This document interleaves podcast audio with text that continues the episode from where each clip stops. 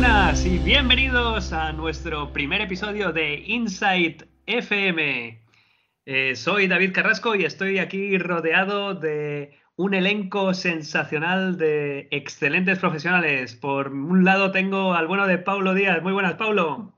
Hola, muy buenas, David. Muy buenas a todos. ¿Qué tal? ¿Cómo estás? Muy bien, aquí estamos. A ver qué cositas bonitas contamos hoy. Seguro que son excelentemente bonitas. También tenemos a nuestro querido amigo, el bueno de Luis López o Luise, como le llamamos. ¿Qué tal, Luis?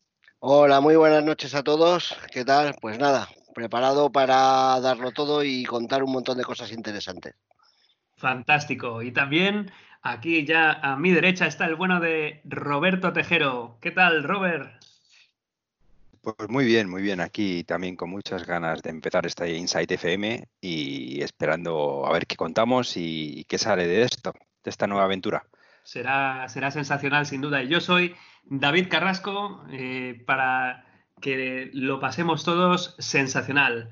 Este va a ser un, podcast muy, muy directo, muy, eh, yo creo que entretenido, donde vamos a hablar de novedades, de Azure, de Office 365, Microsoft 365, eh, de anécdotas, alguna vez hasta hablaremos de películas, ya veremos qué, qué se nos va ocurriendo, pero creo que lo, lo más importante es que vosotros, los espectadores, nos vayáis diciendo también qué es lo que os gusta, qué es lo que no os gusta y también si tenéis vuestras anécdotas, vuestros comentarios, vuestras ideas, no dudéis en compartirlas.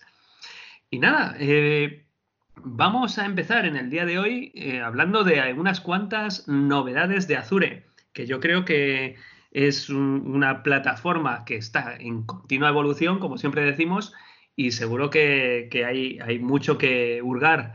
¿Verdad, compañeros? Sí, desde luego. Hay un montón de cosas que van apareciendo todos los días y bueno, hay que estar al día porque si no, pues nos quedamos atrás. Desde luego que sí. Eh, además, había visto yo eh, una, novedad muy, muy chula, ¿verdad? Que es eh, Azure Arc. De, la verdad es que me, he quedado súper intrigado con, con este producto. Sí, la verdad es que está muy, muy chulo, pinta muy bien. y, yo creo que, es lo mejor de, ambos mundos, ¿verdad? Eh, eh, Robert, ¿tú lo, has podido mirar un poquillo? Pues mira, sí, lo he mirado un poquillo. No he tenido la suerte de desplegarlo en, clientes, pero sí que me he pegado un poco con él porque me parece una, una pasada, sinceramente. Yo creo que es una de las grandes apuestas de Microsoft este último año y bueno, pues nos permite organizar y gobernar todos los entornos, ya sea de Azure, ya sea de, cualquier eh, otro cloud o de on-premise, pues desde un punto centralizado, ¿no? O sea que me parece espectacular. Suena como el Señor de los Anillos, ¿no? Pero, pero es así. Podríamos a lo mejor decir, bueno, alguno me matará por lo que voy a decir, pero podríamos a lo mejor decir que es como un, un System Center a lo bestia en la nube para todo lo que se te ocurra. Bueno, bueno, eso yo creo que a más de uno le hará, le hará así, mm, no, no sé si patín mental o, le, le, dará todavía más, más curiosidad, ¿no creéis, Luis? Sí, bueno, a mí me, ha parecido muy interesante la, posibilidad de, y la facilidad que hay para eh, integrar los servidores que tenemos, sea en Azure, on-premises, en otra nube, en Google o, en Amazon, el poder integrarlos y administrar políticas, configuraciones desde, desde un único entorno eh, web en la nube y, sobre todo una característica que a mí me gusta mucho, que está, que está todavía en preview y he tenido la ocasión de probarla y me ha parecido increíble, es la capacidad, sí, la, la, capacidad de la integración de clusters Kubernetes en, oh, Kubernetes, sí. dentro, de, dentro de Azure Arc. no solo AKS, sino pues yo probé a integrar un, un clúster eh, Kubernetes que tenía en mi casa en una máquina virtual corriendo sobre, sobre Hyper-V y en cuestión de apenas cinco minutos tenía el, el clúster gobernado, monitorizado que es muy importante, monitorizados los nodos y con capacidad de realizar despliegues desde, desde ARC sin tener que conectarme a él. O sea, eso me parece muy importante. Eso suena jugosísimo. Efectivamente. Además, yo creo que también eh, es un detalle interesante que comentas, o sea que eh, hablamos de, de, gestionar máquinas Windows, solo Windows. Aquí hablamos de gestionar Windows, de gestionar Linux, de gestionar eh, servicios que están en, Google, que están en Amazon, que están en on-prem, en los centros de datos, en casa, Luis. ¿eh? O sea, que es que es, es la bomba, ¿no? yo, también quiero gestionar la casa de Luis. sí, sí, sí. Cuando quieras. Cuando quieras. y nada, yo sé que, que Google y, Amazon eh, sacaron, ah, han sacado proyectos eh, similares, parecidos, ¿no? Que estaban trabajando en tecnologías parecidas. No sé si se llamaba, se llamaba Google Anthos o Anthos, algo así. estaba, centrada solo en cluster Kubernetes. O sea, yo también lo que creo es que, Microsoft se está volcando mucho en, lo que es las tecnologías de de despliegue y de, y de gestión de, de clúster de Kubernetes con AKS y con, y con Azure Arc ya es como montar, eh, hacer ahí un caje de bolillos para poder gestionar el, el clúster esté donde esté. Sí, porque había visto también que, sé que podías desplegar juergas, ¿no? Y... Eh, sí, sí, sí eh, lleva, integración para, para despliegues mediante directivas y por lo menos en la, en la parte de AKS o de Kubernetes, perdón, eh, tienes capacidad de integración de despliegues con Helm y desde Git. Jolines. O sea que tiene, hay potencia y bueno, la parte de, Kubernetes, que es la que más he mirado yo y la que más he trabajado, está en preview, con lo cual quedan un montón de cosas seguro por llegar antes de que sea GA y luego ha de seguir creciendo. No, esto va a ser, va a ser una, una bomba. Yo creo que Pablo, además, que es eh, súper especialista en gobernanza, le encanta, eh, yo creo que es una de las personas que conozco que, más eh, se esfuerza en, tener entornos controlados, hacer supervisión, costes, etcétera. Yo creo que esto le, casi le, va a parecer la panacea, ¿no? Sí, sí, sí. O sea, vamos, yo tengo una serie de preguntas que rondan mi cabeza en relación a Zureark y bueno, yo supongo que con el tiempo iremos, iremos viendo porque esto es pura especulación, pero hay una que la primera vez que, que vi a Zureark el año pasado eh, en, Ignite, eh, la primera pregunta que se me ocurrió fue ¿y qué pasará con System Center? después de esto. Pero esta no la podemos contestar porque eso estará en el, en el secreto de los dioses. y ya, ya, veremos cómo evoluciona la cosa, si, eh, si van a ser amigos, si van a ser enemigos, ya veremos qué pasa. Y otra cosa que también, por ejemplo, a mí me ronda bastante la cabeza es que esta plataforma está hecha para que tú eh, gestiones cualquier cosa desde cualquier sitio, es decir, independientemente de donde esté, on-premise, en, un, en una cloud, en otra, en otra, etc. Eh, entonces, hay, una, hay un aspecto que yo no lo miré, pero me pica la curiosidad, que es, ¿qué tal se llevará esto con OpenShift? Mm. ¿Alguien lo ha mirado? Pues yo creo que, no sé si lo, tienen integrado ya, pero seguro que es algo que, tendrán ahí medio planteado por, por, la importancia que tiene la plataforma en, en general, ¿no? Claro, os digo esto porque en entorno de clientes es muy frecuente encontrar eh, plataformas OpenShift, sobre todo on-premise. En principio, Paulo, creo que no, no debería tener problema. No lo sé, hablo, hablo, estoy especulando. Creo que no debería tener problema porque bien, eso me gusta. bien, sí, me imaginar. No, a ver, al final cuando tú, cuando lo integras con un Kubernetes, eh, no, te, no se casa con el tipo de Kubernetes que, estás trabajando. Al final lo que hace es que te monta un contenedor dentro del, te crea un namespace con su propio serie de contenedores que son los que se encargan de proporcionar la información de compliance, de, políticas o despliegues que, le envías eh, mediante Helm y también de recopilar las métricas. Entonces, entiendo que el orquestador que haya por encima no, tiene mucha importancia. Yo lo he probado con un, con un clúster normal y corriente hecho a mano, de montar yo las tres máquinas, dos nodos y un máster con, con Debian y no tuve problemas. Lo probé con un minicube eh, y tampoco tuve ningún problema. No, entiendo que con otras plataformas, eh, si no ahora, en breve, en breve llegará. bueno, pues aquí casi podríamos decir que mm, debería funcionar. Yo creo que sí, lo que, lo que voy a hacer es, ¿eh? animar a, los espectadores a que hagan sus pruebas, ¿no? Si tienen ahí a lo mejor un pequeño clúster de OpenShift eh, que puedan montar o que tengan de, demo, pues a lo mejor probar a ver si pueden utilizar eh, una preview de Azure Arc a ver qué tal, qué tal les conecta. Además, eh, Azure Arc es súper simple de instalar. Se puede hacer directamente como agente en la, en la máquina o poniendo un sistema intermediario de, conexión si tienes, eh, digamos, entornos altamente protegidos.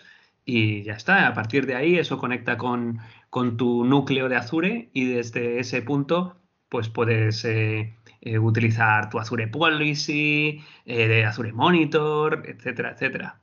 Sí. Bueno, he mirado en este mientras que hablabas la documentación y los conjuntos soportados ahora mismo son eh, Red Hat OpenShift, Canonical Kubernetes, Rancher y algunos, eh, bueno, Kubernetes estándar, o sea que sí. ¡Viva, bravo! ¡Viva! Habría que probarlo en, qué dificultad o qué sencillez tiene cada uno de estos entornos, pero vamos, eh, soportado está. Yo soy siempre de, dificultad muy difícil. A mí, si no, los, enemigos son muy, muy blandengues. Pues entonces no te pongas, porque yo también me llevo una decepción. ¿eh? El, que me costara tres minutos, o sea, un comando de un, una ZKS de un, perdón, un QCTL apply y la URL del sitio, o sea que. Madre mía. O sea que, es casi eh, más fácil poner Azure Arc que no ponerlo. Sí. Qué maravilla. Y también he visto que, se pueden emplear con datos, ¿no, Roberto? No sé si era lo que ibas a mencionar, perdóname. No, no, iba, iba a comentaros por, por encima también eh, que, lo que te permite esto es que si tú ya tienes unos procedimientos y unos una, una guía de trabajo con Azure, pues de esta manera ya puedes aplicarlo a todos tus entornos, ¿no? Entonces, no vas a dejar de trabajar y utilizar esa y de mejorar tu trabajo, ¿no? Utilizando esos procedimientos. En cuanto a lo que comentas de datos, sí que había, sí que había leído algo de, datos, pero ahora mismo, eh, a ver si me acuerdo, ejecutar servicios de datos Azure en cualquier sitio, ¿no? Esto, esto en este caso yo creo que, a lo que te refieres es sobre todo el hecho de poder gestionar eh, bases de datos de múltiples orígenes de datos, todo desde la misma consola, ¿no? Entiendo que serás SQL eh, instancias eh, Managed Instance o PostgreSQL o, o puede ser otra de las joyitas que hablaremos luego, entiendo que será Synapse o entonces todo, todo lo mm. tienes centralizado, ¿no? Sí, yo, había visto que, te permitía, por lo que recuerdo, a lo mejor si, si alguno de vosotros lo ha hurgado más, eh, eh, la posibilidad de hacer eh, supervisión de despliegues de bases de datos SQL y Kubernetes y, tal, digamos, la parte de datos, y, hacer una supervisión de esa parte, de no solo la máquina que pueda tener las bases de datos, sino también el componente de datos en sí mismo.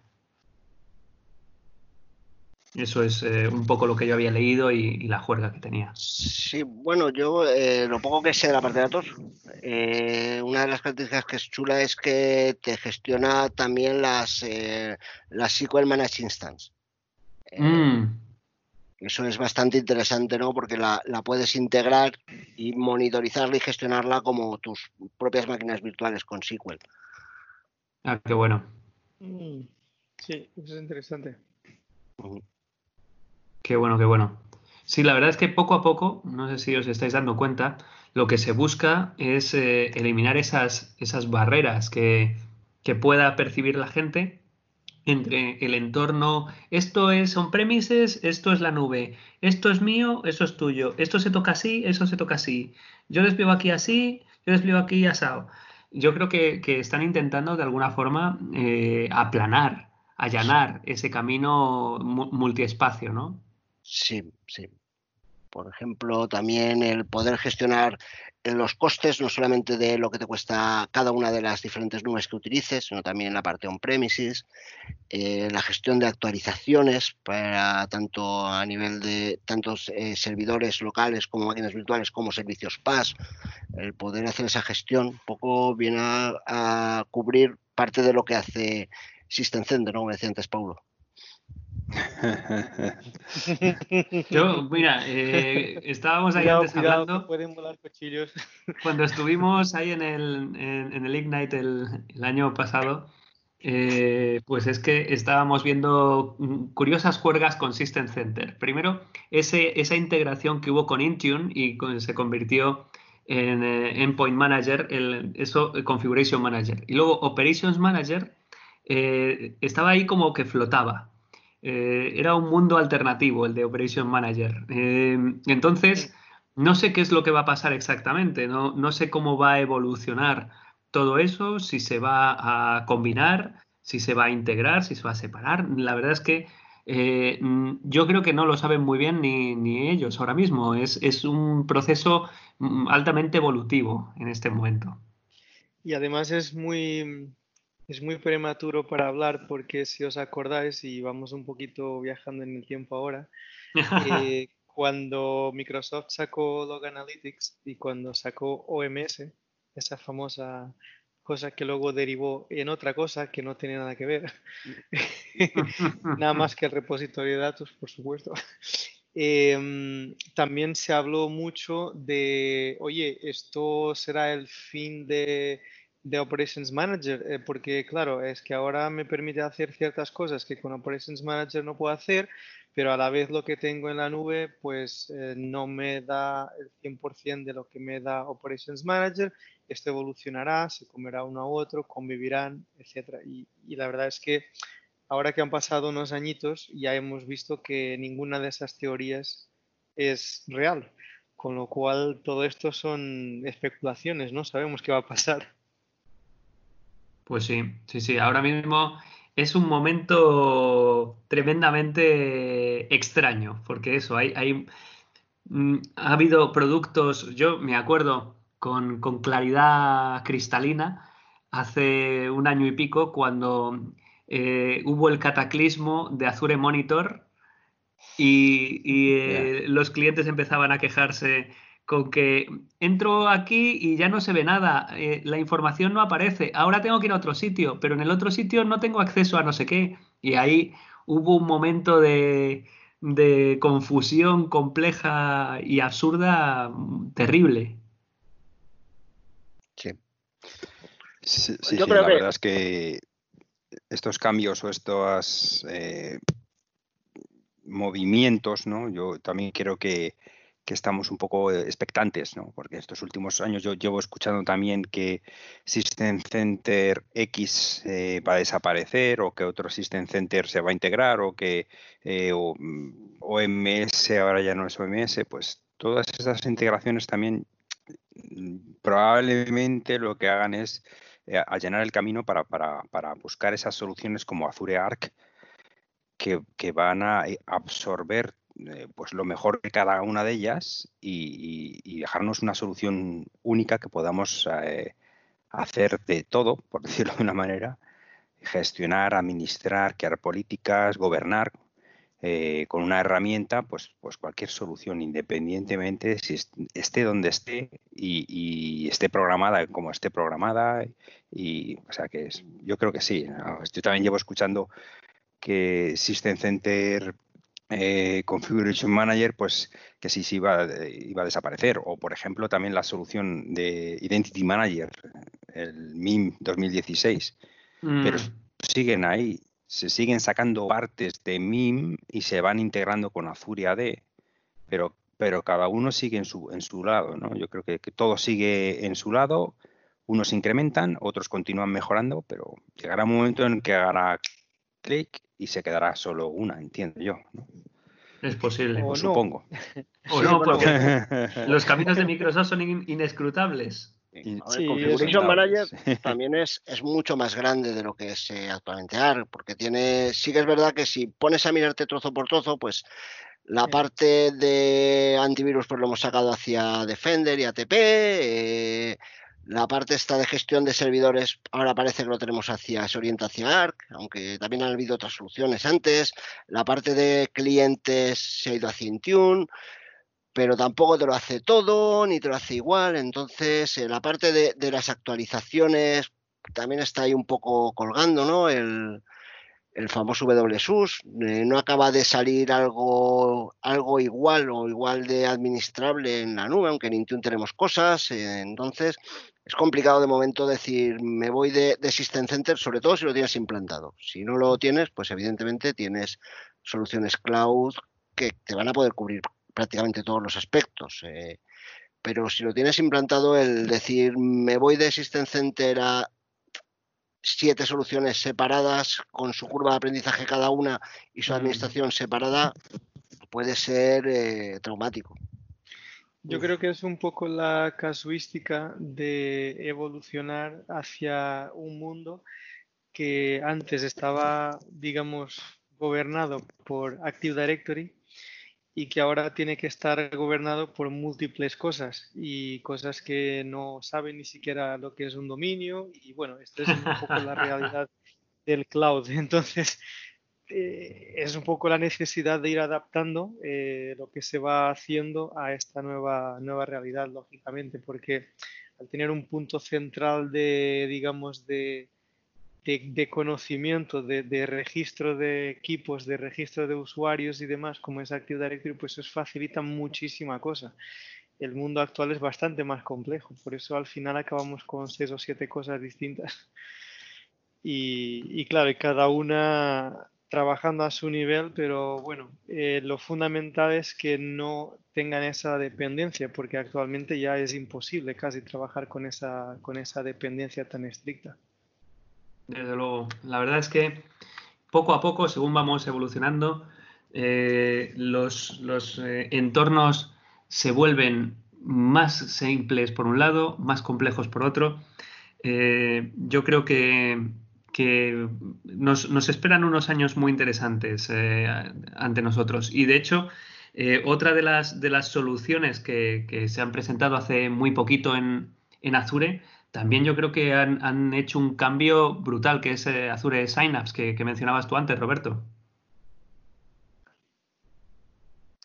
Sí, efectivamente, es otra de las grandes presentaciones, ¿no? Eh, en teoría está presentado como que es la evolución de Azure SQL Data Warehouse y, bueno, pues la verdad es que eh, creo que fue presentado en el, en el Ignite del año pasado. Sí, sí. Correcto. Y, bueno, la, presentación fue muy gente, Y la ¿eh? gente vino, eh, claro, fue, vino escandalizado por los tiempos de respuesta, por, todo. Yo creo que vosotros podéis contar mucho más de, cómo fue, ¿no? Bueno, yo te puedo decir que estábamos ahí viéndolo. Eh, un buen hombre estaba ahí comparándolo con Big Data y BigQuery y de repente, pues se hizo un cálculo con Big Data y BigQuery de Google y salió aceptable. Tardó, pues no recuerdo exactamente el número de segundos, no sé si tardó algo así como un minuto en el cálculo que, que estaba haciendo, unos minutos, etc. Y el caso es que, oh, qué bien, qué bien, qué, qué maravilla. Pero mirad eh, Synapse y en menos de dos segundos había terminado de hacer el cálculo. Entonces, eh, pues eh, hubo ahí aplausos, vítores, se levantaron, le empezaron a tirar cosas, sujetadores, no, no, fue casi, casi, vamos, cuando vinieron los Beatles al Vicente Calderón. Yo creo que, no sé si te acuerdas, David, pero empezaron a estresar Synapse eh, y llegó a un momento que estaban trabajando con un conjunto de datos tan bestialmente enorme eh, que las otras soluciones simplemente se pararon.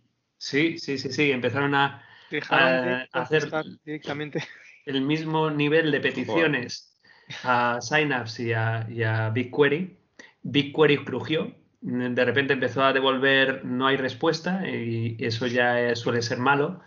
Y, y Synapse estaba ahí fumándose un, un, Celta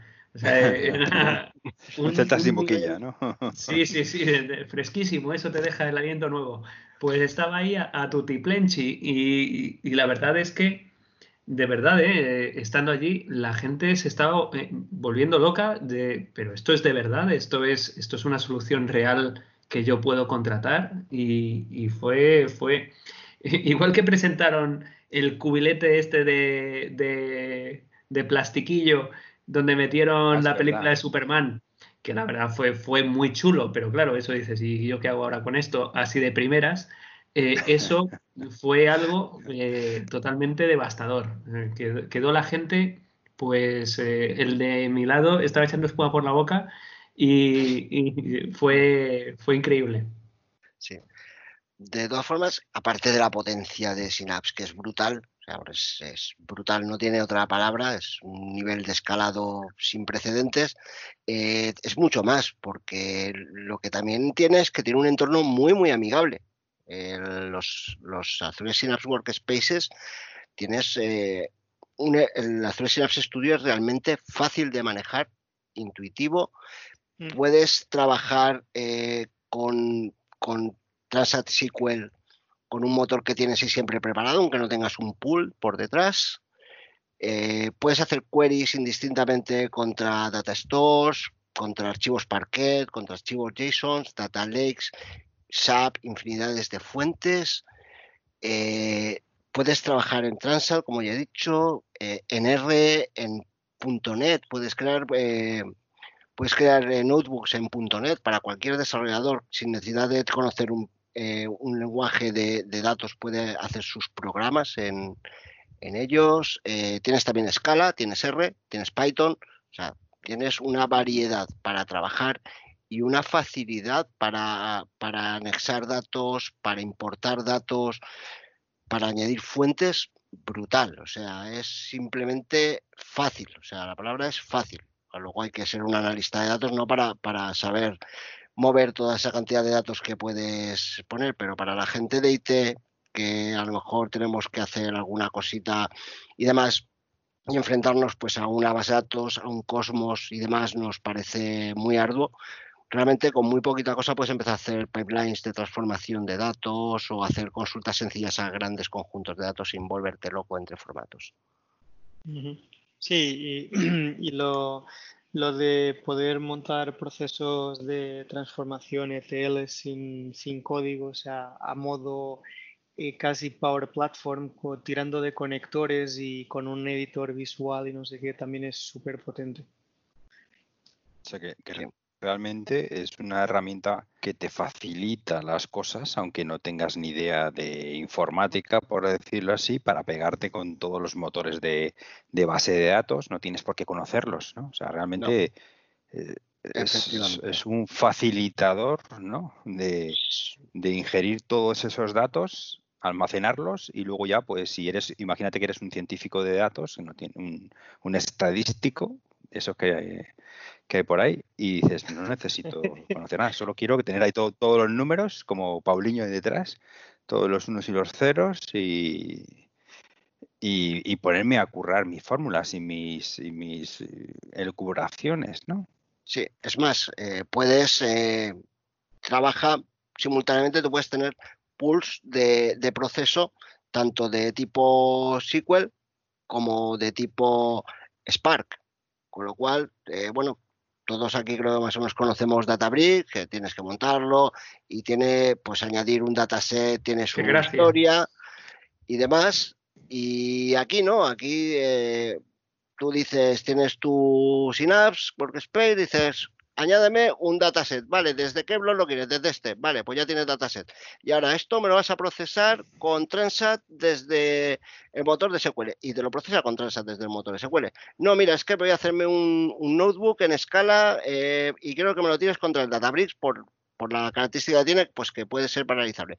Y te lo tira contra el motor Spark y, y tú no lo ves, o sea, tú no tienes que preocuparte de nada de nada. Incluso puedes añadir eh, puedes añadir tus nodos de procesamiento on-premises. O sea, tú puedes tener en on-premises montado un Spark, tus SQLs, lo que quieras, y conectarlo ahí y que te lo procese on-premises para hacer, integrarlo en tus flujos de, trabajo. O sea, es, es, es, y como os digo, con, con clics. O sea, no tienes que saber prácticamente nada, evidentemente. Tienes que conocer las nociones que hay detrás de un dataset, de un pool de SQL o de un, un notebook, pero no tienes que ser un mega experto en, IA o Machine Learning o en, un DBA avanzado. No, lo, que, lo que yo veo es que la, capacidad de abstracción que te proporciona, o sea, tú dame chufla que yo, yo ya la coloco de alguna forma. O sea, tú, tú dame ahí la mandanga, dame los datitos, estén como estén, yo ya los coloco, ya te los presento y tú los analizas como tú quieras. O sea, de, de alguna forma te, tienes una especie de, navaja suiza de, lectura y análisis de datos, ¿no? Sí, sí, y no solo eso, sino de transformación y de ingesta y de exportación. O sea, porque además luego puedes, los datos que procesas además los puedes enviar directamente a Power BI, por ejemplo. Con lo cual, eh, puedes, puedes usarlo para, puedes tener tu modelo de Machine Learning corriendo en, en Synapse. O sea, tienes una potencia ahí brutal. Entonces, la verdad es que es increíble la capacidad de integración con toda clase, como dices, desde Machine Learning a procesos de ETL más comunes o eh, análisis de, grandes datos. Es que eh, las, posibilidades son casi ilimitadas, como eh, aquí momento publicidad, son tan ilimitadas como su potencia. Realmente eso que, dices eh, al principio de que es el sucesor o la evolución de, Data Warehouse, tira, mentira, es el primo de Zumosol que se ha hecho grande, ¿sabes? ahí, ahí, ahí. No, yo, te, hablo de cómo lo, cómo lo presentan, ¿eh? O sea que... Por eso también un poco llamar ¿eh? atención. Sí, sí, sí, es un salto es que es una evolución ¿no? que han saltado del abuelo al nieto, o sea, directamente pasar por el padre. es, es, célula perfecto. No solo, no solo es Data Warehouse, que también lo es, porque aglutina datos de todas partes y te los transforma y te los mueve. Es que tienes, te sustituye perfectamente Analytics, te sustituye, pues, a ver, perfectamente no, que tiene sus cosas como todos, pero para un trabajo normal eh, te puede cubrir Analytics o Databricks o, algún otro, alguna otra herramienta de, este tipo. Eso sí, también lo pagas, ¿eh? Que barato no es. No, no, eh, aquí eh, nuestra, como, como nosotros no somos Microsoft, sino que somos una, un, un partner, somos Insight, no, eh, pues podemos decir cosas como, por ejemplo, eh, esta solución eh, hay que venir con los bolsillos llenos, ¿no? A ver, el, despliegue medio son 12 euros la hora. Bien, bien. El mínimo un euro con dos. El mínimo un euro con dos. Vale. La hora. Eso lo, acabo de echar yo en la, primitiva, o sea que no te preocupes. está, todo, está todo pagado. Está todo pagado. Bueno, si mientras esté todo pagado está todo bien. De todas maneras, recordad que hay, hay empresas que 12 euros la hora pues le parece una bicoca time. Eh... efectivamente, según, que estés acostumbrado a manejar de datos y demás, pues no, no, no es tanto. O sea... Pues, eh, sí, empresas que viven del dato, el tener los datos en segundos en lugar de en minutos les pueden suponer miles de euros de diferencia en, un análisis de una inversión, por ejemplo, o en un análisis de mercado. O sea, es, es, eh, es caro, caro para mí. Yo no, yo no puedo, no, podría tener, no podría tener dos. Con uno, uno sí, dos no, pero. esto, esto es así, mira, eh, hace, hace muchos años, eh, hablando de, de, compra y venta de acciones y cosas así, tecnologías me comentaba una persona que conozco que las, las empresas eh, pagaban por estar más cerca del centro donde se repartían los datos para tener décimas de segundo o centésimas de segundo de diferencia a la hora de recibir los datos de cambio de precio de acciones. Si hay empresas. De eso, David. Doy fe de eso porque yo, yo, estuve trabajando en bolsa y eso se llamaba proximity. O sea que fíjate, que si tenías el ordenador, tu servidor de órdenes de compra-venta más cerca del servidor donde se recibían todas las transacciones, bueno, pues tenías esa ventaja de milisegundos a la hora de, meter tus, tus movimientos. O sea que, correcto, David. Sí, la latencia es muy importante en ese mundo. O sea, no me engañaron. No, no, para nada. Si, si, os fijáis, en todos los servicios que son que no son de pago, de información de, cotizaciones de bolsa y demás, eh, siempre se suele em, agregar un retardo de unos 15 minutos. O sea, porque el tiempo ahí es mucho dinero. Total. Pues entendiendo eso, si, si la gente paga chorro millones porque tu ordenador esté a lo mejor unas milésimas de segundo más cerca de esos servidores, aquí eh, la gente posiblemente haya empresas que querrán pagar chorro millones porque esos datos se analicen en segundos en lugar de en horas o en o a lo mejor para tener la capacidad de enviar las queries y saber que no se le va a quedar colgado como con otros servicios. Sí, en toma de, en procesos de toma de decisiones, eh, pues ahora que cada vez estamos más gobernados por inteligencias artificiales que toman muchas decisiones por nosotros, el ser capaz de, procesar y tomar una decisión más rápido significa que vamos a poder tener modelos más complejos. claro, yo desde este momento eh, eh, saludo a la inteligencia artificial que estará controlándonos dentro de unos años y que eh, posiblemente esté escaneando este webcast, este podcast para decidir si, si nos mantiene vivos o no. Así que yo ya desde este momento agradezco la existencia de los robots macrointeligentes que nos controlan y que posiblemente estén basados en Azure Synapse. Sí, viva la IA. bueno. Sí, sí. De, eso yo creo que tendríamos que hablar otro día, ¿no? Sí, de, los modelos que vienen, como Blender y algún otro, que, hay cositas por ahí realmente chulas. Uh, total, total. Ahí hay, un montón de, juergas interesantísimas. Eh, yo, mm, autopublicidad.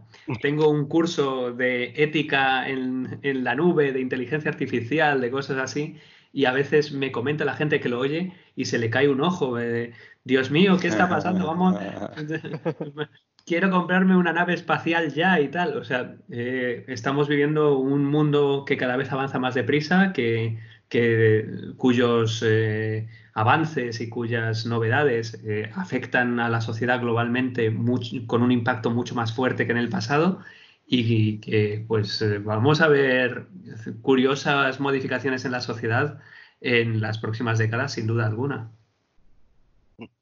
Bueno, yo antes de que se me olvide, quería, quería dejar, eh, comentar, por lo menos dejarlo de palabra, eh, un repositorio que hay sobre Synapse, donde hay muchos ejemplos para todo el que le pique la curiosidad y quiera probar, que va a tener pues ejemplos de todo tipo, de cómo trabajar con SQL, con Spark y con bueno, un montón de, cosas.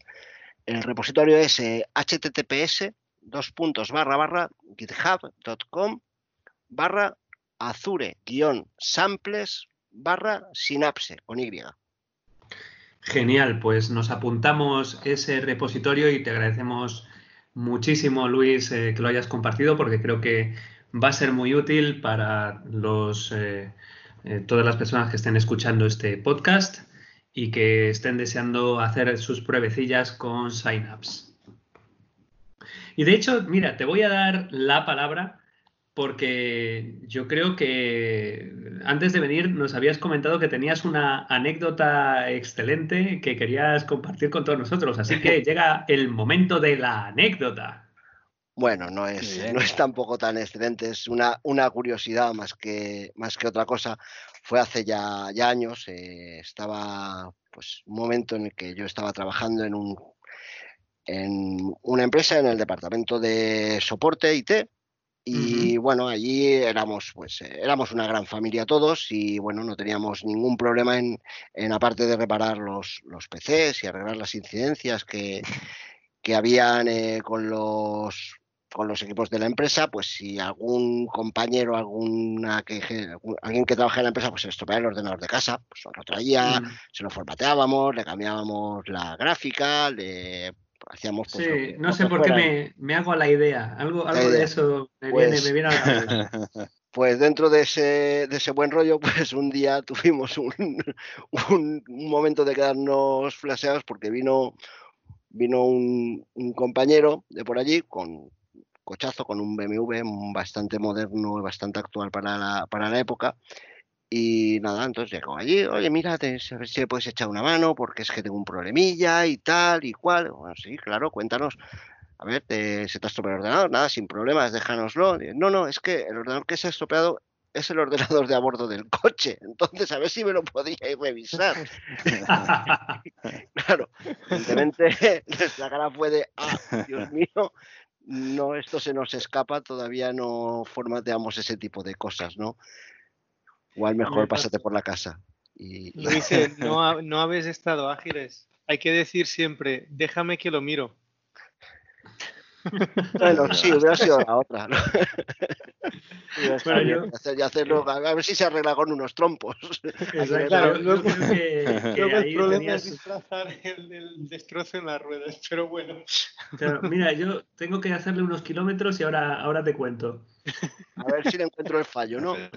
Claro, ¿no? Claro, tenías que haber eh, dicho, te voy, a, te voy a instalar el Azure Arc, pero déjamelo un, un ratito, que ahora vengo. Eso habría sido muy excelente. Aunque le instalaras Windows 3.11. Esas habrían sido las dos opciones más interesantes que se me ocurren así. Eh, y, con esto animo a BMW a patrocinarnos. Eh. Yo me comprometo a que nunca tocaré un ordenador de a bordo de un BMW, por lo menos desde dentro. Desde fuera, ojalá que pronto. Sí, A, ver si, a ver si con ese patrocinio que, estamos hablando. Aunque sé que hay, hay algún fan que otro dentro de la empresa. Qué bueno, pues, pues eh, divertida anécdota, sin duda, compañero Luis. Y con esto yo creo que vamos a dar paso ya a nuestra segunda parte. Hemos estado viendo algunas novedades súper interesantes de, Azure, teníamos alguna más guardada en el tintero, pero que vamos a dejar para el próximo programa, porque si no, nos no volvemos locos y al final eh, este podcast dura seis horas y media y, bueno, pues eh, la gente quiere comer, irse a dormir, eh, ver a la familia, saltar a la comba, todas estas cosas que hace en el día a día la gente y, tampoco puedes así. Así que yo creo que es un momento excelente, ¿verdad? Para que pasemos a las novedades de Microsoft 365, ¿no? Sí, sí, vámonos con BMW. Exacto. que llegamos antes. Entonces, eh, eh, a la hora de instalar Microsoft 365 en BMW, eh, ¿qué, me recomendáis? Hombre, Teams, por supuesto. O sea, a ver, instala lo que quieras, pero que lleve Teams. Hombre, eh, así mientras vas ahí en, el cochecillo puedes tener unas reuniones de lo más jugoso. Exacto. Lo que me gustaría ver es cómo quedaría el tema multicámara en esa pantallita chiquitita del coche. Igual le toca a 4 píxeles por 4 píxeles a cada uno. Bueno, eh, si la Game Boy cámara eh, se forró con nine menos de píxeles por píxeles y cuatro tonos de color en, una especie de amarillento anaranjado infecto que, que, te daba epilepsia solo mirarlo. Si lo logró en ese momento, el BMW lo puede lograr también. Bueno, bueno, y a ver, ¿y, qué pasaba con el Spectrum, tío, con ocho colores? Oh, qué bonito que era. ¿Quién aquí nos ha vuelto loco con eso? Hombre, y cuando tenías el modo, el modo gráfico, no sé si sabéis que, eh, bueno, estoy, momento fumada. El Spectrum eh, podía representar en cada bloque, eh, hacía como unos bloques de memoria representados de 8x8, Correcto. y en cada bloque de esos solamente podía meter dos colores. Entonces, tú tenías ahí algunos momentos que veías ahí, pero, pero ¿esto qué es? Y, se veía la imagen con azul y morado, eh, rosa y amarillo. Eh, y se iban cambiando de trocito en trocito para, formar una imagen grande y era, era muy, muy curioso.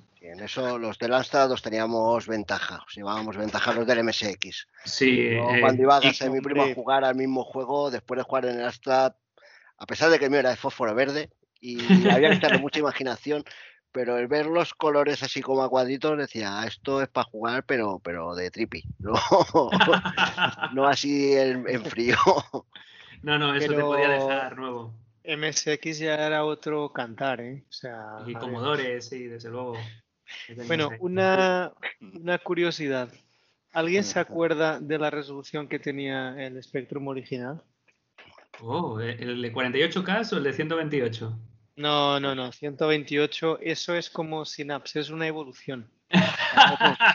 se veía Hablamos del original. Se veía pixelado en un monitor CRT, sería ciento y poco por ciento y poco. No creo que fuera mucho más. Vais a alucinar, ¿eh? Yo, yo, fíjate, yo creo que van a ser 256. Ah, sí. 256 por 192. Alucinante. Y lo enganchados que estábamos.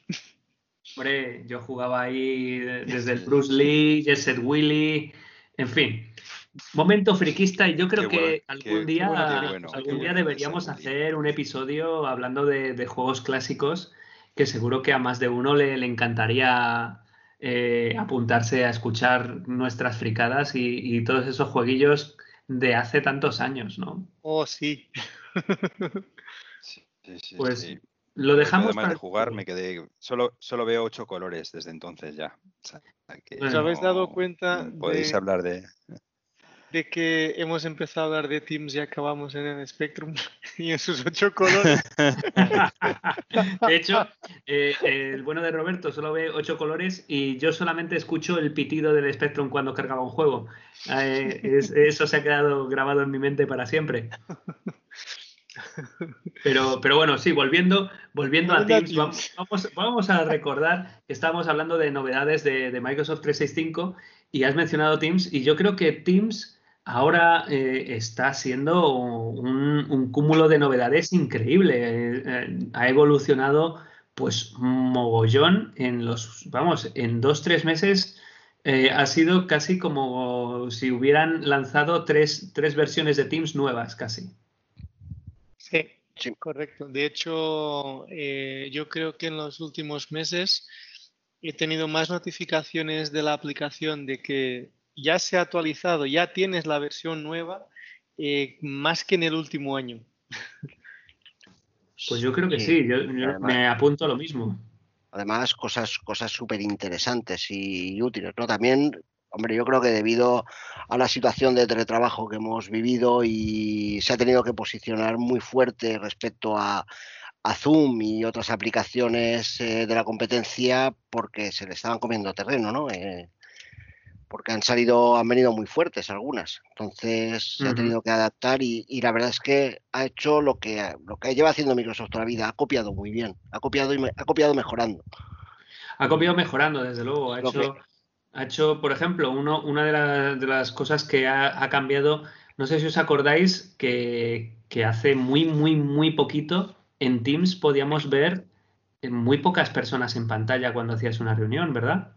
Sí, cuatro. O sea, ¿os acordáis de eso?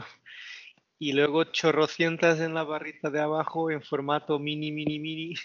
En, formato BMW. Pero, tampoco, tampoco tantas, a lo mejor otras 6, 8, 10. Y, y, en cuanto hacías una reunión de Teams medianamente grande, se venía abajo. Eh, y ahora, pues, eh, no sé si ha llegado ya o llegará a los 49, ¿no? El 7x7.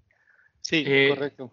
ahora tienes 9, ¿no? Está el 3x3 y no sé si había si salía ya, había salido o estaban desplegando el, el 7x7. No sé exactamente el roadmap.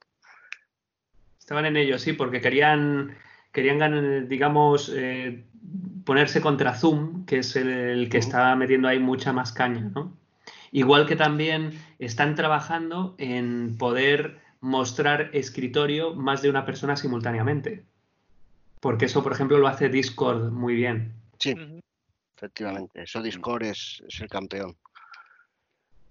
Y, y más cosas. A mí hay una característica que ha pasado muy desapercibida, pero a mí me gusta mucho, eh, que es la de poder sacar los chats a ventanas flotantes. Oh, la verdad es que sí, es, muy interesante. Yo la, la utilizo intensivamente porque muchas veces estás en una reunión, pero simultáneamente mantienes un chat con alguno de los que están en la propia reunión o con otra persona porque te, te comentan algo. O, y el poder tener varias ventanas de chat flotantes aparte de tu ventana principal donde tienes donde tienes eh, la reunión o, o, el documento en el que estás trabajando simplemente uh -huh. no tiene por qué ser una reunión pues eso me parece súper interesante sí eso eso es muy chulo muy útil y la verdad es que yo también lo uso en el, en el día a día un montón es mucho más ágil poder estar, porque había una cosa de Teams que a mí siempre me gustó y que es que mantenía el estado de los distintos chats que tenías. O sea, tú, por ejemplo, ibas escribiendo lo que querías y eh, justo antes de darle al intro y enviarlo, eso se queda guardado, con lo cual puedes, digamos, saltar entre un chat, otro, mirar cierta sí. información, copiar, pegar y tal, preparar, digamos, el post antes de, antes de mandarlo. Eh, pero claro, eh, la posibilidad de tener varias ventanas a la vez te agiliza muchísimo ese trabajo, porque antes a mí lo que me pasaba es que estaba saltando entre distintos chats o distintos teams dentro de, del Teams para obtener la información y pegarla a alguien que era bastante más incómodo. Ahora sacas tu ventanita al lado, en la principal estás buscando las cosas y en la otra vas componiendo todo y es muchísimo más rápido. La verdad que claro, es, es, muy sí. chula esa funcionalidad. Cierto, cierto, Paulinho. A mí también me ha, me ha pasado eh, un, bueno, pues es un, una funcionalidad que, que, sobre todo que me comentaban compañeros cuando tienes eh, y amigos cuando tienes varios eh, perfiles distintos de usuario de Teams dices, Joder, es que no puedo tener el mismo ordenador, el Teams eh, a la vez compartiéndolo con mi usuario corporativo de Insight y con el, por ejemplo, con el Teams que tengo de, de MVP o con el Teams de, de lo que sea. Entonces, yo, yo esto lo íbamos a comentar después, yo creo, pero, pero el hecho de que, por ejemplo, vía navegador también te puedas tener esos perfiles separados, pues también te da, te da esa funcionalidad de, ya, ya no te desentiendes de uno de tus perfiles o lo gestionas vía móvil, sino que ya puedes desde tu ordenador gestionar ambos, ambos en este caso no son Teams, son perfiles de Teams, ¿no? Mm, no, eso, eso es súper útil eh, esa posibilidad que, que, han añadido y, y, la verdad es que eh, te has adelantado ahí a contarlo. Yo creo que porque ahí te, te estaba quemando, te, te, sentías que eso era, digamos, eh, pues una de las, de las, grandes novedades, ¿no? Y, y claro, es, era, era muy importante. La, la, verdad es que sí. A mí una cosa que me ha gustado mucho en cuanto a funcionalidad es eh, los, eh, los canales privados que se han añadido. Eso, lo, digamos que para un usuario final, eh, pues a lo mejor no lo perciben como una, una, gran novedad, un gran cambio, pero a nivel empresarial eh, es, un, es una pasada, es súper interesante.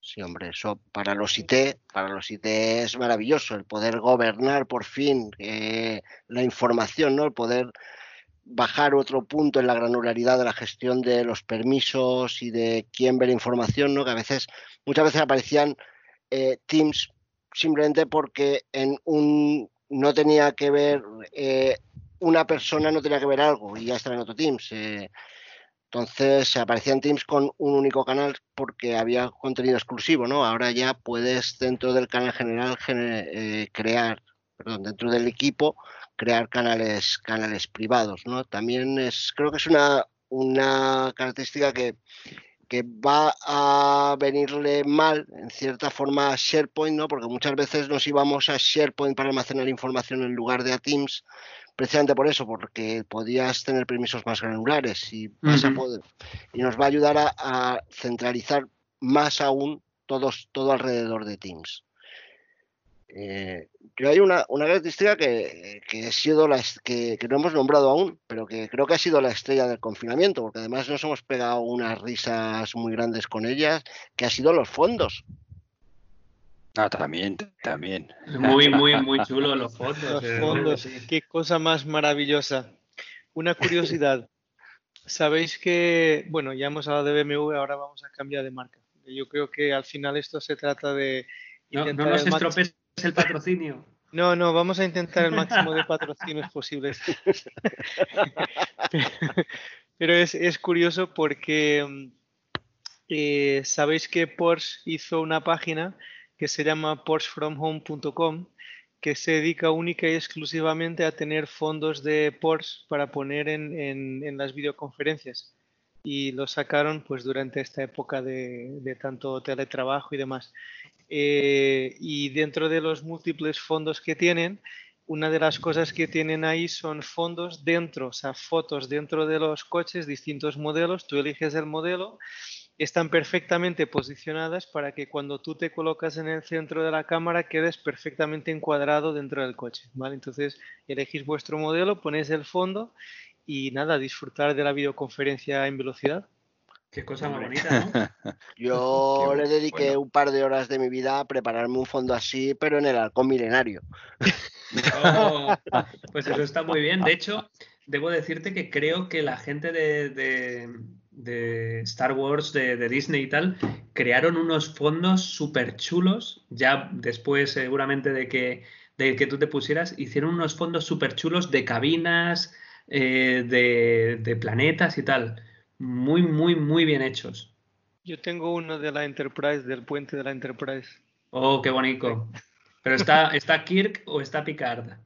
Eh, no, desafortunadamente es un render del juego, no de la serie. Oh, Porque de la serie el problema que, tengo es que al ser tan antigua, eh, los fotogramas no tienen tanta resolución como para ponerla en Teams, entonces sale bastante cutre, por decir de alguna forma.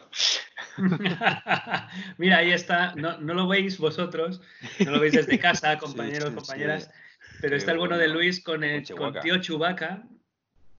Ya pondremos una foto en algún sitio. Sí, a, lo mejor, a lo mejor lo publico en algún lugar, al bueno de, Luis, eh, ahí con, con Chubaquilla. Muy bien, muy bien, oye, fantástico. Esto de los fondos es cierto que no, que no habíamos hablado de ello, pero, pero es verdad que es, juego, ¿eh? Sí, sí, sí. Ah, esto es una maravilla. Yo, yo siempre, mira, ahí está el, puente de mando Enterprisero en los años 60, eh, que eso sí, eso es una maravilla. Y, y, yo siempre tengo algún fondo de anime para pasar la tarde, de Dragon Ball, o, de clásicos como Yakinuka, ¿verdad? Que eso siempre... Clásicos populares. Qué bonito, Yakinuka. Yakinuka, ¿verdad? me lo voy a poner después para que, para que os quedéis con la idea. Pero bueno, esto tiene una aplicación de negocio también. Al final estamos ahí de cachondeo con los fondos, pero realmente esto tiene su aplicación. O sea, yo lo que he visto durante estos últimos meses en algunos eventos de empresa que se han hecho online es que la gente aprovecha, por ejemplo, el fondo para tener esa, esa, digamos, slide corporativa con alguna imagen que queda de fondo del evento, del, del, ponente que está hablando, con los logos de la empresa, a lo mejor alguna frase o algo del evento que estamos viendo y demás. O sea, es una aplicación muy de, de, negocio de los fondos. A ver, no tan molona como las nuestras, en Star Wars, Star Trek y tal, con Son Goku detrás y todas esas cosas, pero bueno, también vale para eso. Claro, a ver, yo creo que el, el, modo borroso es eh, uno de los más utilizados porque la gente a lo mejor eh, no tiene un entorno especializado para tener una reunión o tiene algo desordenado o simplemente pues quiere emborronar la parte de atrás. El, modo borroso está siendo súper utilizado y luego eh, mucha otra gente he visto que lo que tiene es un poco una representación de su oficina. Para que cuando se reúne, si, se reúne con un cliente, si se reúne, pues tiene la oficina y, bueno, el cliente o la, otra persona posiblemente sepa detecte que esa no es así, pero de alguna forma te da una representación más, más corporativa, un poquito más, más eficaz, ¿no? Yo creo que, que es eh, también ese punto que, menciona Pablo, que es eh, eh, vamos a pasarlo bien, pero también vamos a, hacer que tengamos un aspecto más profesional. Sí. Ahora falta en la aplicación que además del fondo te quite la camiseta, te ponga una camisa y una chaqueta para, parecer un, señor en las reuniones.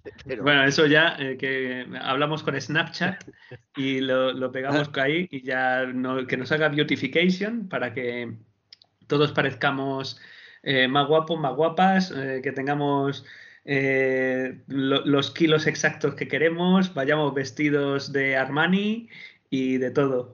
A ver si Armani, eh, Porsche, eh, ya sabes, patrocinio. Oye, esto suena mucho a patrocinio, ¿eh? demasiado, ¿eh? Más cosas. Respecto a los fondos, por ejemplo, una cosa que, han hecho y así lo han hecho muy rápido ha sido la, el, añadir el botón de agregar nuevo, ¿no? Que, de hecho lo, lo, acabo de ver esta mañana, que hasta ahora para poner el fondo tenías que friquear un poco y buscar una carpeta de sistema un poco escondida, copiar ahí la mm. foto en un formato determinado, no todas valían y demás, y ahora ya directamente tienes agregar nuevo, que facilita mucho la tarea a todo el mundo. Sí, lo, han añadido esta semana, yo creo, a mediados de junio. Ah, yo lo he visto esta mañana, me he fijado. Yo lo estoy viendo ahora mismo. Digo, pues voy a añadir uno, ahora mismo así en caliente. Sí, está bien, bueno, sí, sí, sí, Por lo menos ya es bastante más visible para los usuarios y es no es una cosa de tener que andar buscando una ruta por ahí perdida mm. para llegar a los fondos. Además, también han añadido esa función de levantar la mano, que en una reunión puede ayudar si son varias personas ver que alguien tiene una duda o, quiere, quiere hablar o lo que sea. Ese, ese, iconito que le avisa al ponente de que cierta persona quiere hablar, quiere, quiere compartir eh, algo, pues eso, eso está ahí y es también muy interesante. Y creo que también pusieron la versión preliminar de los subtítulos en directo. Mm, yo esa no la he visto, no la he visto. La que sí que he visto es la que oculta, de ocultar la barra de herramientas que salía en el centro que se quedaba fija. Eh, y que muchas veces te tapaba, por ejemplo, si había subtítulos o te tapaba parte de la imagen. Eh, ahora, en cuanto quitas el ratón de encima, desaparece y se va a la parte superior izquierda. Por ejemplo, yo ahora tengo un iconito del puntito de, grabar eh, y, no, y os veo a vosotros en toda vuestra belleza. Oh. Yo oh, qué bonito, qué bonito. Lo de los subtítulos sí que lo probé, pero de momento eh, solo funciona para inglés. Luego imagino que empezarán a sacar para otros idiomas, como siempre ocurre, pero de momento solo funciona en inglés. Va bastante bien, ¿eh?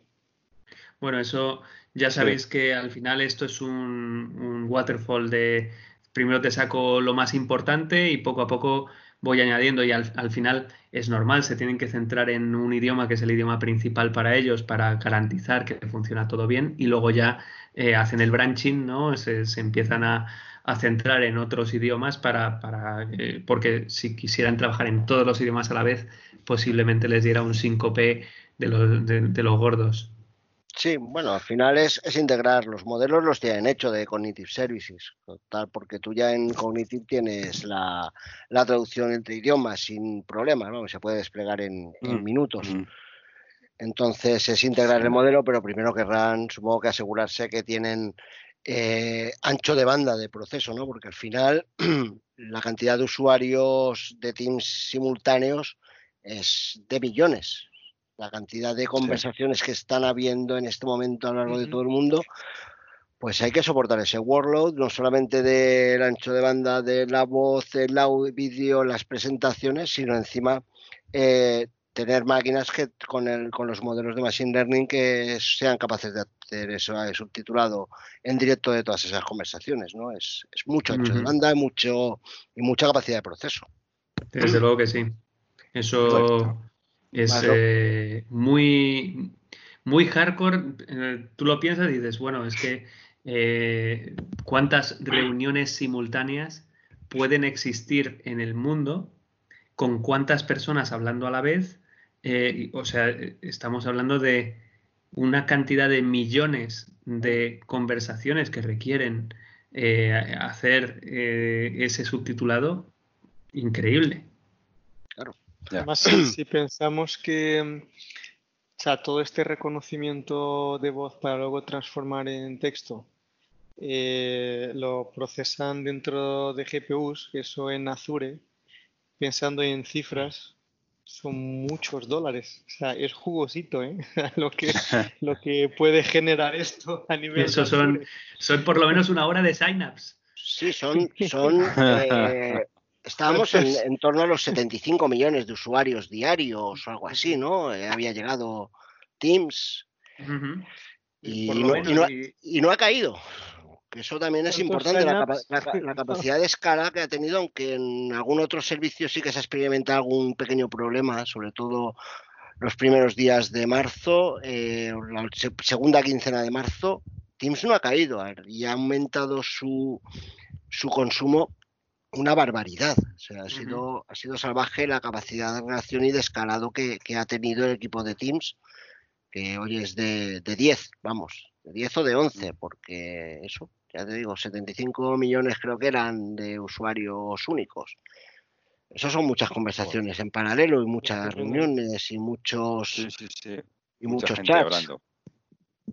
Desde aquí, desde Insight FM, mandamos eh, un abrazo al equipo de Teams que mantiene, mantiene todo esto rulando, porque yo personalmente no sé si sería capaz de hacer que esto estuviera ahí a, tanto tutiplenchi. Eh, para tantas personas a la vez y, vamos, me parece eh, de una dificultad mm, demoledora y arrolladora solo pensando en las cifras que estamos barajando de millones y millones de personas, millones y millones de conversaciones eh, y, acabo de ver a Bob Esponja y se me ha caído un ojo, perdón. He perdido, he, perdido el hilo viendo el, el, fondo de una piña que está en el fondo del mar.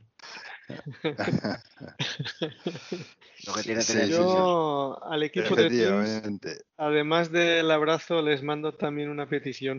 Ah, sí, sí, cuéntanos, cuéntanos. Ya, que, ya que estamos, ¿no? Pues hay que aprovechar un poco. Eh, les mando la petición, que bueno, por cierto, está publicada en User Voice, por si alguien quiere ir y votar por esa petición, que es de poder eh, en, un, en, un, chat de Teams, en un, en un canal de Teams, eh, archivar eh, posts.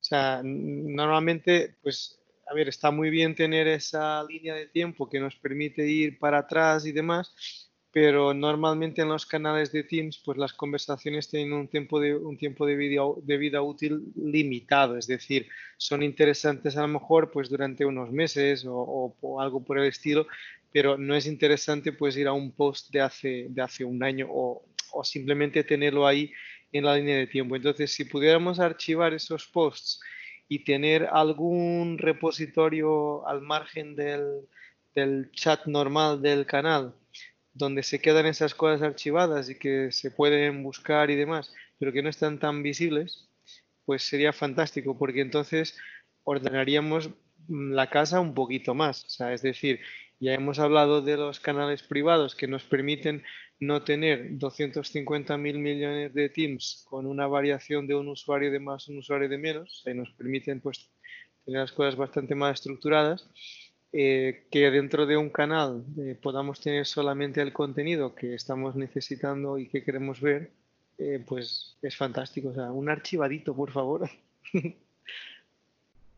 Pues lo anotamos. Tú pide, Paulinho, eso es, por pedir que no quede ante la, la, virtud de no dar que dicen por ahí, ¿no?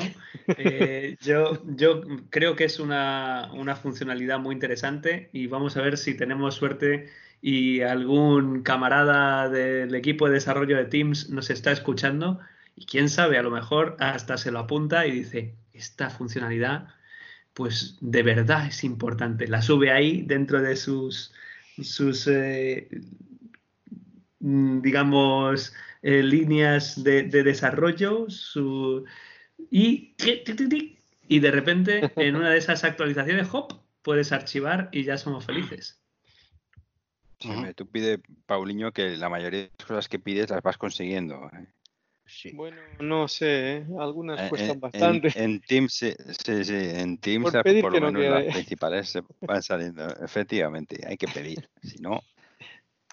Claro, no yo- tenemos nada. Yo Yo voy a pedir que, que Teams siga sin tener agujeros gordos de seguridad como hemos visto en otros, en otros sistemas. Sí, Sí. Efectivamente. Es- es- Eso lo iba a comentar yo ahora, digo, porque hemos hablado de productos de la competencia, pero, pero eso, hay que poner una velita para que siga todo así seguro y, y no, no se detecten esas vulnerabilidades y constantemente, además en las últimas semanas, pues han sido eh, pues una detrás de otra, ¿no? Hay, mu- hay mucho, hay mucho hacker ahora mismo en casa, aburrido, con la familia Claro. y los niños, y dice, joder, tengo que hacer algo, tengo que hacer algo, y Aquí, Bueno, pues, aquí, el reviento. Voy a ver aquí el reviento. ¿A quién Me lo quitan de las manos. Me están, poni- me están poniendo la cabeza así. Entonces, pues, pues sí. Muy bien. Yo también un abrazo a todos los de Teams, a todo el equipazo. Yo quería eso, sobre todo abrazos.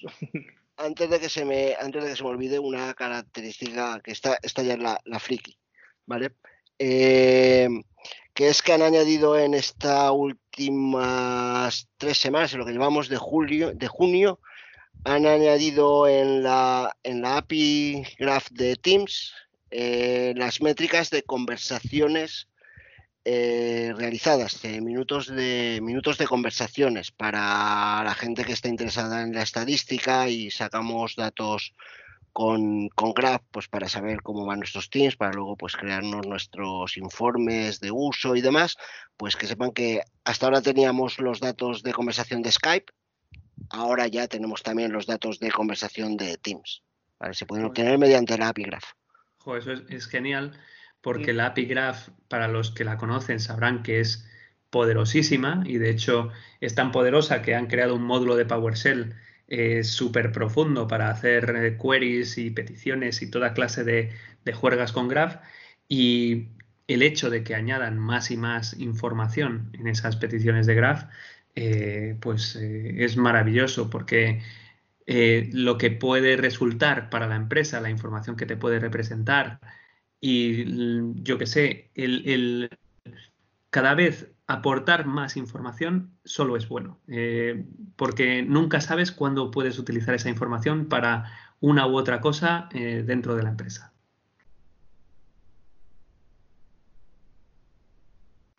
Fenómeno, sí. Sí, la verdad es que además el graph, la API Graph es un gran desconocido, así que dedicaremos otro, otro, otra sesión de, de Insight FM a hablar de API Graph y, y sus amigos. Eh, me, me parece fenomenoide. Eh, ese día a lo mejor a alguien, eh, a alguno de, alguna de las personas que nos escuchan le da, le da difteria solamente de, de- sí, de- de- de escuchar las locurillas de, de Graph, pero yo creo que, que sí, puede ser muy interesante dentro de las novedades de, de Azure y de tal, de Microsoft 365, añadir un trozo dedicado solo a Graph, porque como dices, es la gran desconocida y, yo creo que no debería serlo, que debería ser la gran utilizada. No, solo Graph, eh, todas las API REST que tenemos disponibles en Office 365, principalmente Graph, pero también en Azure, que tenemos otras serie de APIs de, manage, de cost management, de, de gestión de recursos y demás. eh, hay, hay un mundo por explorar ahí ingente, ¿no? Para, para explotar información, incluso para hacer acciones y automatizar cosas. Genial, genial. La verdad es que sí. Es, es un producto excepcional y, y todas esas API REST eh, son en general desconocidas, en, en muy en general. Eh, no, no se saca el partido y muchas veces queremos rizar el rizo. Conozco a gente que ha hecho cosas, eh, programación contra directamente el Word o directamente una aplicación para hacer una llamada desde ahí, porque no. Y lo podía haber hecho con una, simple cola de API REST y, se habría quitado los 18.000 pasos intermedios que tu- tuvo que pensar para, para poder hacer lo mismo. Sí, tenemos muchos productos cada vez más, gracias a Dios, y sobre todo ahora que vivimos en la web. Tienen una API detrás, mm, a veces pública, otras veces por desgracia no, pero sobre todo los productos estos cada vez más abiertos y con APIs cada vez más públicas, con mucha información, ejemplos de los fabricantes, eh, nos dan una potencia para, hacer cosas que, antes te tenías que volver loco haciendo workarounds, con programas de automatización, eh, explotando DLLs, ¿no? Desencriptando, bueno, descompilando DLLs para ver qué métodos tenía, a ver si podías entrarle por ahí. Y bueno, eh, ahora el mundo cloud, la verdad es que facilita esto mucho, ¿no? ha sido una explosión pues también de la API REST en los últimos años y, eso es eh, facilita las cosas, aunque es un mundo que hay, que hay que meterse en él porque tampoco es sencillo, ¿no? Conocer cómo funciona bien. Mm, aunque eh, yo voy a, dar aquí un, aplauso también a la gente que mantiene la documentación de, de Microsoft porque en general está bastante, bastante actualizada. Hay veces que tiene algún retrasín, pero en general está muy bien. Eh, las cosas que se podían ver antes, que salía un producto y se tardaba la documentación en ocasiones meses en, aparecer, ahora es eh, casi instantáneo. El mismo día que se lanza tienes documentación nueva con los cambios específicos, etcétera. Y eh, salvo pequeñas excepciones, a mí me parece que, esa documentación, aunque todavía tiene algunos problemas de descubrimiento, eh, ha, mejorado increíblemente. Yo creo que, mm, creo que el gran causador, digamos, de, lo que tú comentas, David, en la documentación de la vieja Microsoft a la nueva Microsoft, eh, se llama GitHub porque es verdad que Microsoft antes eh, el tema de documentación era bastante complicado y bastante caótico y sobre todo las actualizaciones les costaban muchísimo. O sea, daba la sensación como que los procesos internos para actualizar esa información en las webs tenía que pasar tantas cosas y tantos pasos hasta que llegara al público que al final, pues cuando llegaba, pues llegaba con retraso y a veces no en la forma perfecta. Y, mm. la verdad que desde que Microsoft está usando eh, GitHub para la documentación, o sea, Docs Microsoft Com es fantástico. O sea, a mí vamos, me mm. encanta. Sí, también. Estoy totalmente de acuerdo. También yo creo que tiene que ver con ese cambio de paradigma de la vieja Microsoft a la nueva Microsoft de, de Satya, de la filosofía cada vez más open, de esto es para el usuario y al final ese, esa mentalidad de no tenemos nada que esconder, queréis documentación del API, tomad la documentación del API, os la doy muy extensa, os la doy muy buena, trabajadla, eso es bueno para Microsoft, porque quiero que uséis mis productos, o sea, es que ese oscurantismo que ha habido en otros tiempos con formatos cerrados, con no sé qué es lo que está pasando por debajo, eh, al final, pues eh, era lo que nos llevaba a decir, bueno, es que estoy usando Microsoft porque, porque me obliga el mercado, porque me obliga, el estándar de facto es Microword o tal, pero en cuanto tengo una alternativa en otro sitio me voy a ir. Mm, eh, te sentías más prisionero del, del sistema. Ahora es esta filosofía más abierta de te publico código de muchas cosas. yo no descarto que en un futuro incluso sea el de, el de Windows sea un formato abierto, el código, ¿no? Que la verdad es que es tan grande que a ver quién lo entiende, ¿no? Con los trillones de líneas que tendrá que tener y módulos y demás. Pero bueno, seguro que hay alguno que se pone a la labor. Pero eh, la cantidad de cosas que están haciendo open source, eh, la documentación tan buena de las APIs, de los productos, de los módulos PowerShell, es, es en parte para fomentar el uso. Porque si no lo haces con, Microsoft, si no lo haces con Azure, te vas a ir a, si te lo pone difícil Azure, te vas a ir a Google o te vas a ir a Amazon. Claro, claro. Y hay una, te vas a ir a que te lo ponga más fácil. es así de sencillo. Hay un mm. aspecto con la documentación, no sé si lo habéis probado ya o no, pero que bueno, en la vieja Microsoft era impensable completamente, que es cuando estás revisando una documentación o leyendo algo ahí y encuentras algún error o alguna cosita que ya no está actualizada, o sea, no es propiamente un error, pero algo que se quedó desactualizado, porque ahora con la nube todo, todo va muy rápido y hay cosas que, bueno, pueden quedarse desactualizadas.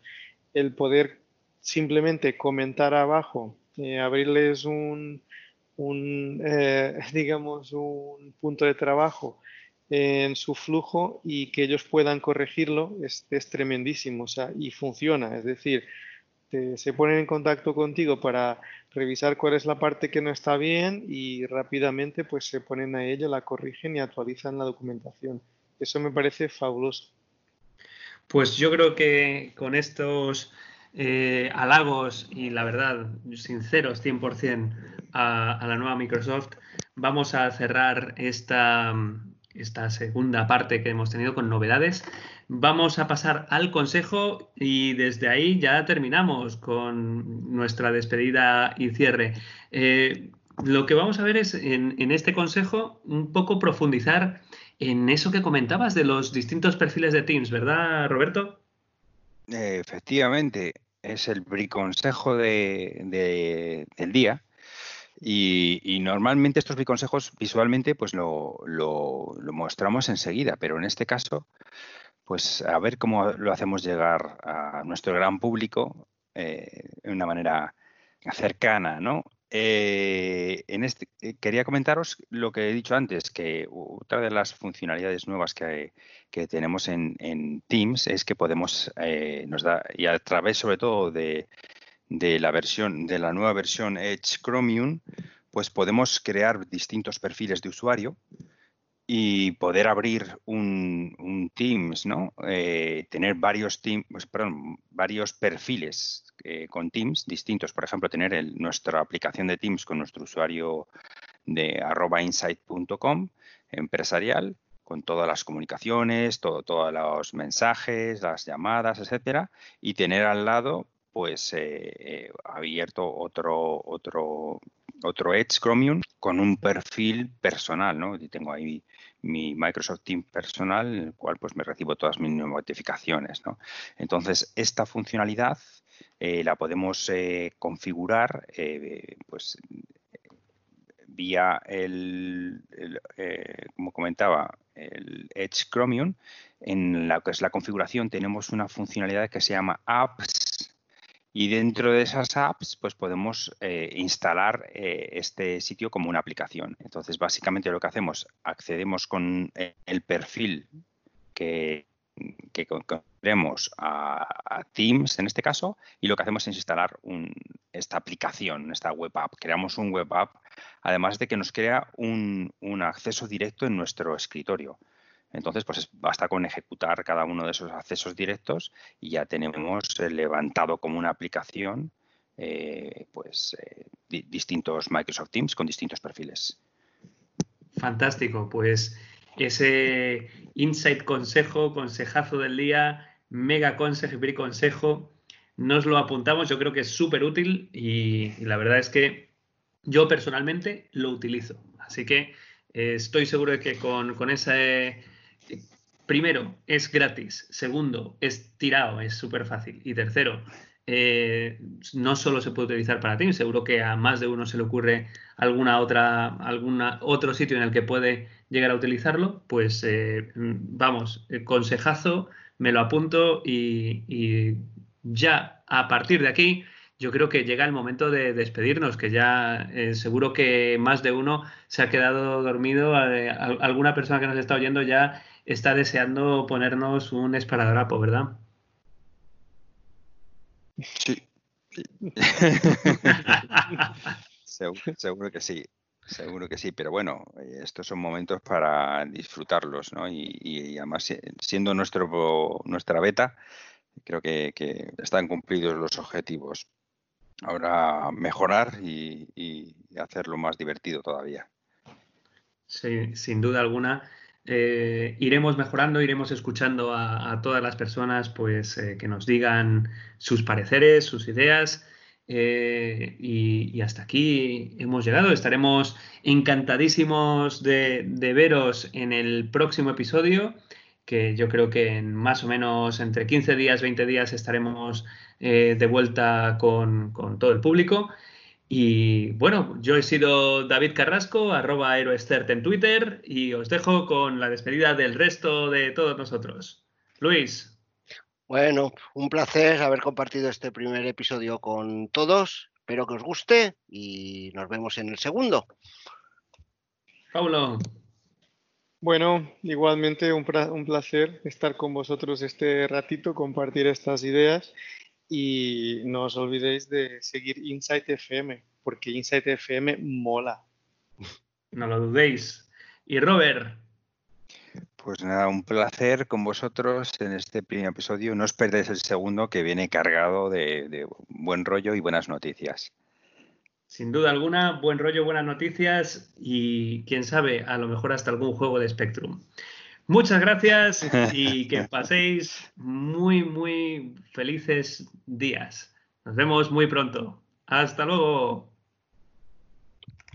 Chao, chao. Chao, adiós. Chao.